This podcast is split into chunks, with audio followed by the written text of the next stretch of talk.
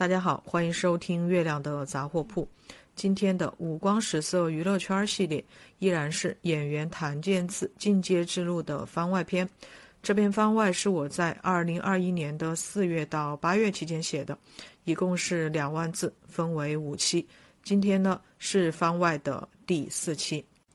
二零二一年六月二十五日，谭健次作为安踏的品牌挚友，参加了安踏东京奥运会装备发布会。因为各种原因，我平时很少上微博。当时为了写作的需要，去微博逛了一圈儿。我看到谭健次的工作室在当天有和安踏体育互动，但是谭健次本人并没有就此次活动发微博。奥运会的影响力在逐年降低，再加上东京奥运会因疫情延期，导致此次奥运会的关注度不如以前。但是在这一年时间里，我们也隐隐感到几个大国的政治角力。不可否认的是，奥运会仍然是全球瞩目的世界级体育盛会，也是展示综合国力的最好舞台，而其对中国的影响及意义更是不言而喻。早有分析指出，2008年奥运会使北京能够跨越中间发展阶段，实现质的飞跃。对全国而言，举办北京奥运会加速形成了全方位、多层次、宽领域的对外开放格局。明年，也就是二零二二年，北京将要举行冬奥会，北京也将成为世界上的第一座双奥之城。这更是意味着中国将会以前所未有的深度和广度参与到奥林匹克事务中来。回到此次安踏的装备发布会。这只是体育圈的事情吗？当然不是。一个月之后，运动员们会穿着这些装备出现在全世界各国人民的视线中，它会成为一个符号。我们也都明白一个民族品牌背后所指向的意义。若干年后，当我们回忆起奥运会时，东京奥运会一定会占有一席之地。此次奥运会。将会被载入史册，因为它有足够多的戏剧冲突。不过，对于运动员来说，或许没有那么复杂。我想，我们的运动员们一定会以一种昂扬的姿态，仍然去追求实践奥林匹克的精神。体育与政治本就有着千丝万缕的联系，在这里我不展开这个话题。我想要表达的是，作为一个演员及其团队，要有最基本的政治敏感，或者说政治敏锐性。政治敏锐性是常用的政治术语，它经常出现在一些文件或讲话里。按照官方的解释，所谓政治敏锐性，就是善于从政治上判断形势、分析问题，善于用马克思主义的政治眼光观察与思考，透过现象看本质，明辨是非。在政治问题上保持头脑清醒，作为普通民众，自然不必有那么高的政治觉悟和素质，但是基本的敏锐意识是应该要有的，特别是公众人物，在今天谈论这个话题，非但没有过时，反而更应当引起重视。现在执政党特别重视偶像的力量，主旋律影视作品其实就是拍给年轻人看的。他们希望年轻人能够在自己喜欢的偶像艺人的影响下去更加热爱我们的国家、民族文化。有些演员认为自己不是偶像，所以只要老老实实、认认真真拍戏就可以了，其他的事情，特别是一些和政治相关的事情，与自己无关。也有人很怀念以前的微博，觉得大家都真性情，想说什么就说什么，没有什么顾虑。而不像现在的微博承担了太多的宣传功能，这些都是可以各抒己见的话题。我的观点是，只要演员进入到了微博这个场域，就不可能置身事外。政治和我们所有人都有关系，它化为我们生活的方方面面。不要幻想有世外桃源的存在。而根据我自己的认知，演员本人不等同于工作室。工作室发博不等于本人发博，二者的微博承担不同的职责和功能。很显然，工作室的覆盖面及影响力肯定是大大低于演员本人的。我的前一篇文字提到了谭健次解约的事情，不管是否有新团队进入，我都将视其为要迎来新的变化。我的关注点始终落在他作为演员的职业道路这个方面。我曾经说过，我希望他红，不管最后是否能梦想成真。谭健次的职业发展明显是在往上走的，红了会加速，没红会走得慢一点。所以，不管新的变化是大是小，想必都会做出一定的调整。我自然希望团队能考虑到方方面面的事情，希望真的是很认可谭健次，重视他，好好经营他的演员之路，以帮助他实现他的愿景。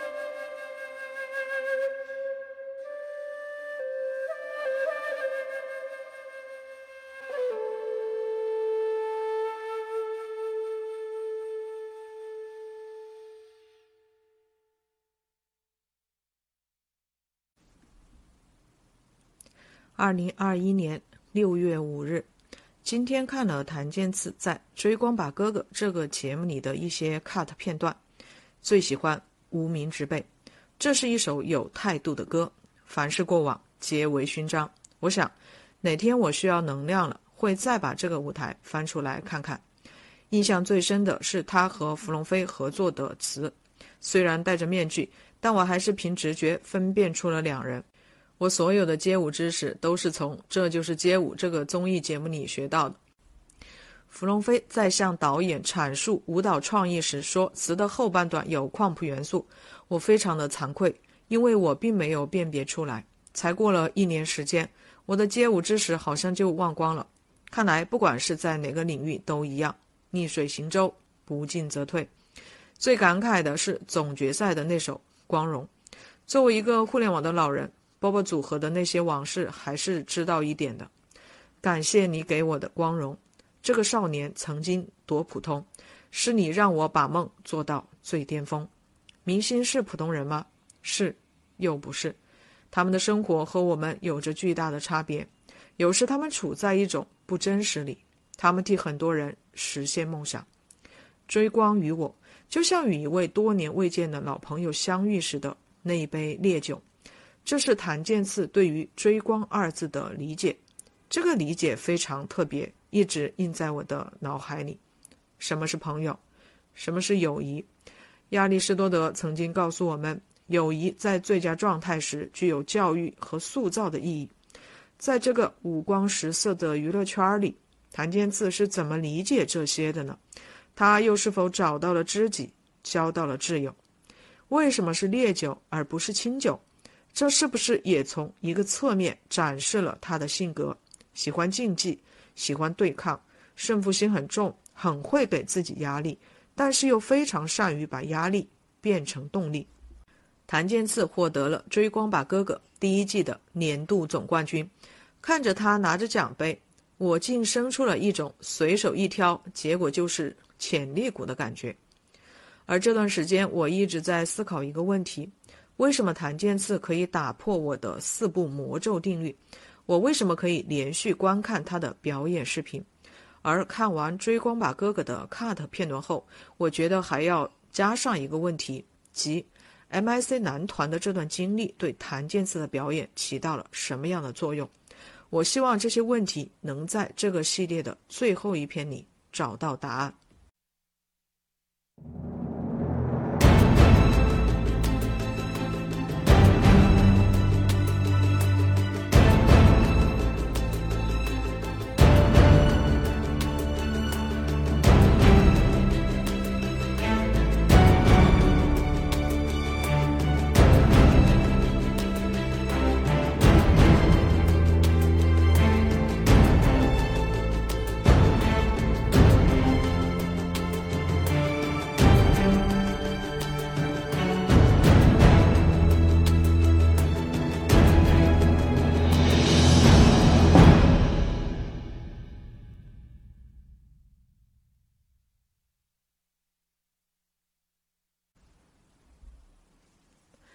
在二零二一年的四月到八月这四个月的时间里，谭健次一直是我的观察对象，而我的切入点是以他作为演员的身份。最后这一篇，我想加入谭健次作为普通人这个身份，通过我看的不多的一些访谈和新闻，去回溯他的成长经历，重点看看他的成长经历对于精神、心理等层面的塑造，以及对我的借鉴意义。我们在成长路上需要多种能力，而我本人特别看重学习能力、沟通及表达能力。我在前文提到，我觉得谭健次是一个学习能力强、悟性很高的人，而会学习和悟性高可以互为因果关系。谭健次的学习能力强，主要体现在拍《军事联盟》这个戏，从2016年3月进组到2017年1月杀青。在这极具压缩的十个月时间里，他要学完四年的课程。他在组里遇到的这些演员，特别是男演员，绝大多数都是学院派。在他正式进入到影视行业时，受到的是非常正统的教育。俗话说：“师傅领进门，修行在个人。”谭健次牢牢把握住了这个千载难逢的机会，也为此后的职业生涯打下了坚实的地基。前述这些都类似于战术层面，我们再回到战略层面来看一看谭健次的视野和格局。在《觉醒年代》这部电视剧中有这样一个情节：顾鸿明在校外给洋人讲课，每人收两个大洋，而且不准他们提问，讲完就走人。而他在北大开设的讲座是免费的，所有的学生都可以听，还可以和他沟通交流。这是我们向往顶级高等学府的原因。顶级资源唾手可得，如若你平时见到的都是这个行业的顶尖人才，视野自然会开阔，而开阔的视野势必会影响一个人的格局。回溯到 MIC 男团时期，那个时候的宋柯及太和麦田并没有隐藏自己的野心。MIC Made in China，意在越过日韩向欧美看齐，最后独树一帜，因为我们来自中国。在将近四年的训练中，也是花了血本的。每个人都要学习各项技能，特别是在专业培训方面。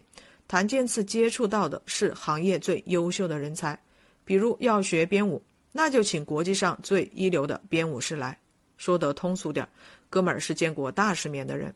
谭健次在杀破狼杀青见面会时说：“音乐作品他会重重把关。”为什么他可以有这样的自信？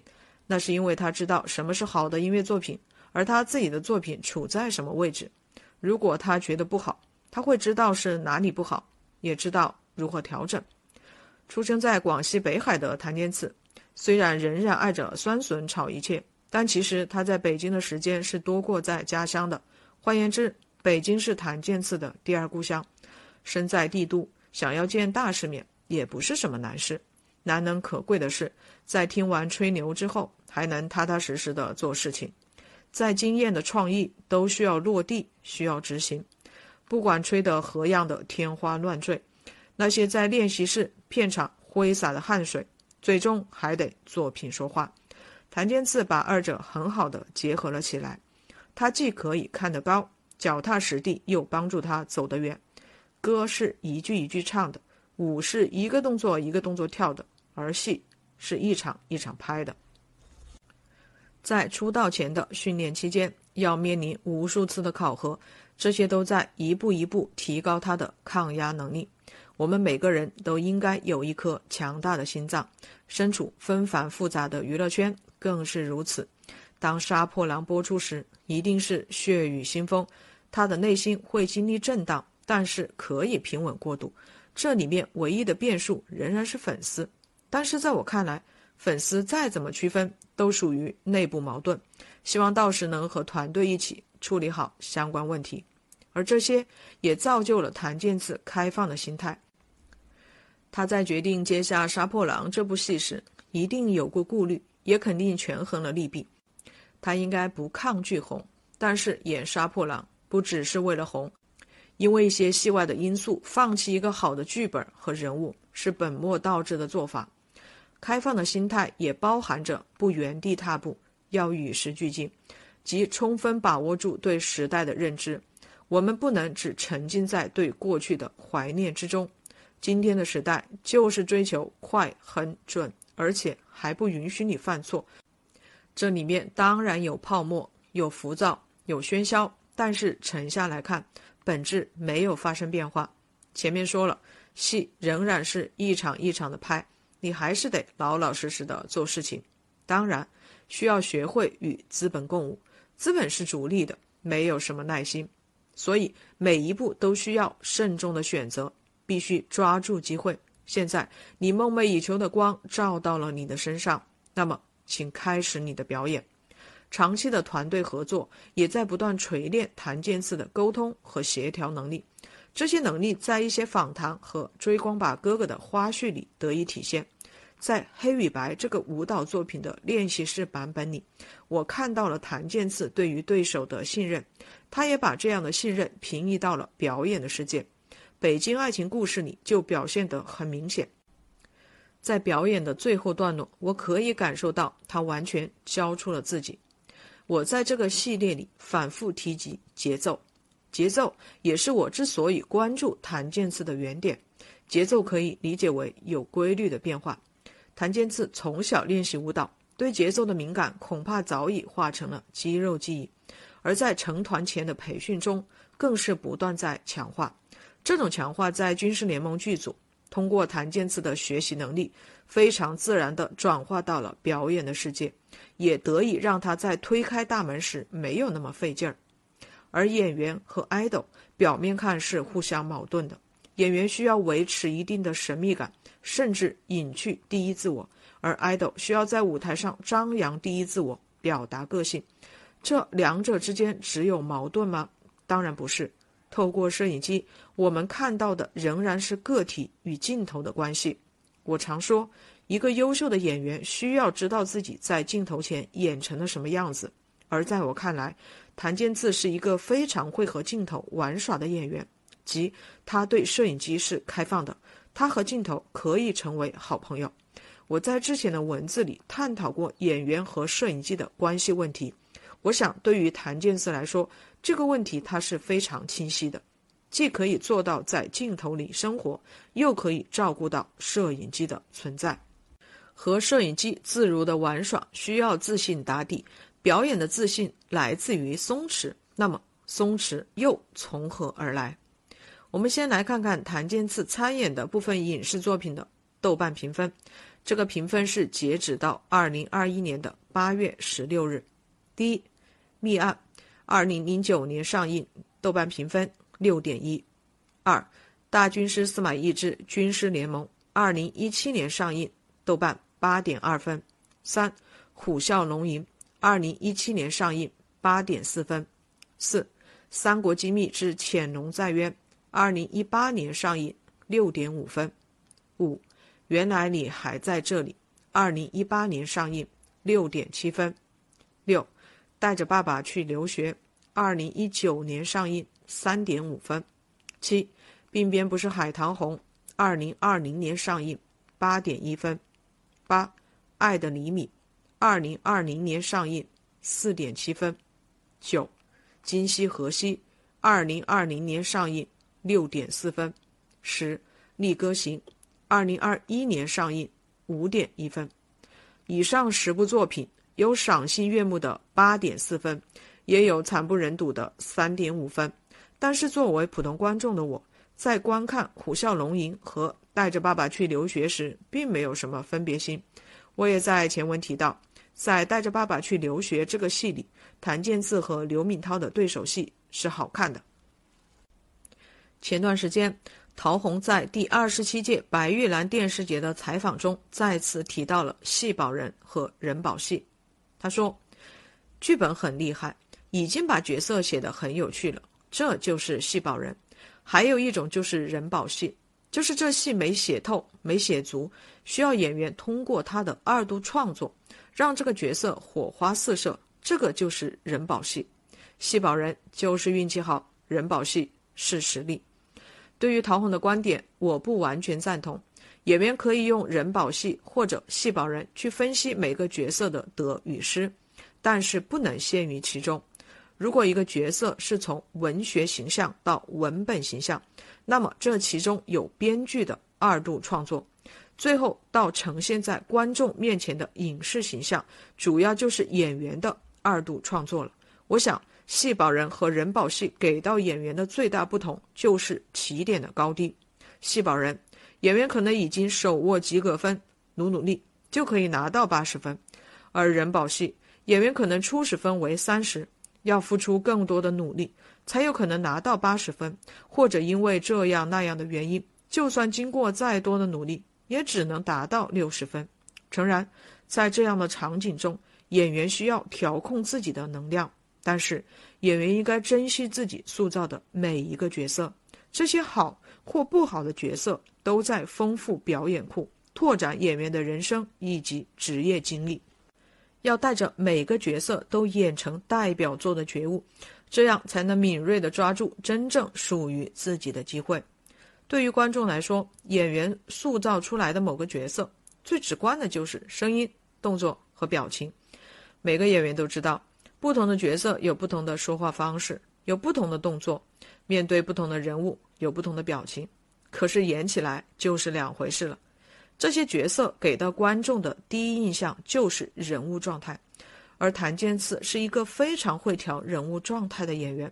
唯一的一次失手，看在我的眼里就是《今夕何夕》这部戏，其他的戏都没有问题。在尚未播出的《杀破狼路透》和《猎罪图鉴》的先导视频中，顾云和沈毅就是两个完全不同的人物。如何去调人物状态，及如何理解人物？走进人物，谭健次多次提到了“感受”二字。按照我的理解，感受首先说的是关于真实性的问题，但是真实性并非感受，而是目的。但是如果没有真实性，就不会有感受。因此，演员需要在感性的基础上真实，更要服从于角色所需要的情感真实。如何获得情感真实？我认为必须全身心的投入，全身心的投入意味着及时体验，及时体验就是要体验当下发生的事情，在关键节点连一秒钟都不能放过，同时打开感官世界，加入感官细节，这样才会让选择兼有深度和广度，所有的感受都能带来能量，对能量加以掌控，表演就能张弛有度。好的演员应该像水，水能根据容器形塑各种形状，这也就是我们常说的一人千面。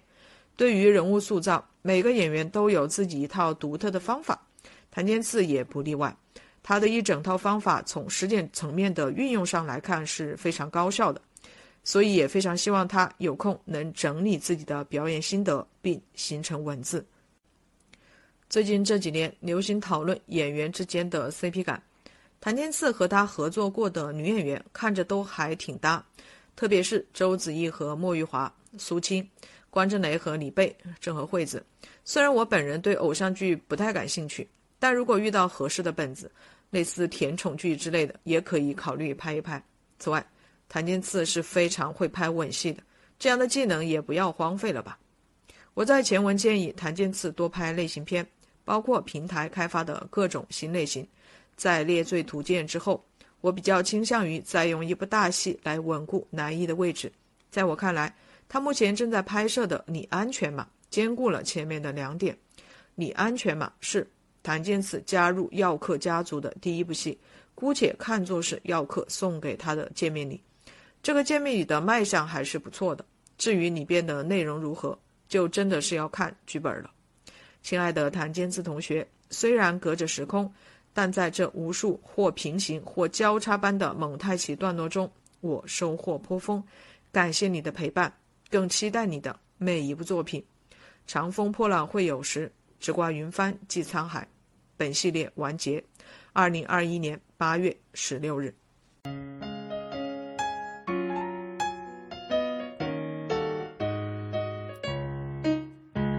我从中对不对？我 我，呃那是现场 Q 的。好，我匆匆地走入森林中，森林它一丛丛，我找不到他的行踪，只看到那树摇风。我匆匆地走入森林中，森林它一丛丛。我看不到他的行踪，只听到那南屏钟。南屏晚钟随风飘送，它好像是敲呀敲在我心坎中。南屏晚钟随风飘送，它好像是催呀催醒我的相思梦。我匆匆地走入森林中，森林它影匆匆，我找不到它的行踪，只看到那树摇风。我匆匆地走入森林中，森林它影匆匆，我看不到它的行踪，只听到那南屏钟。南屏晚钟随风飘送，它好像是催呀催呀催的心坎中。南屏晚钟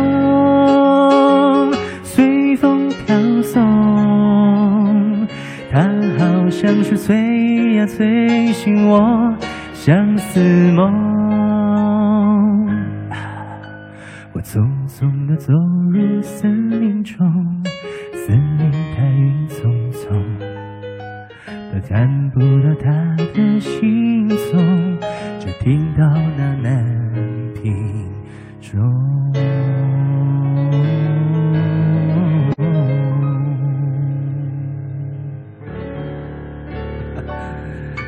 谢谢。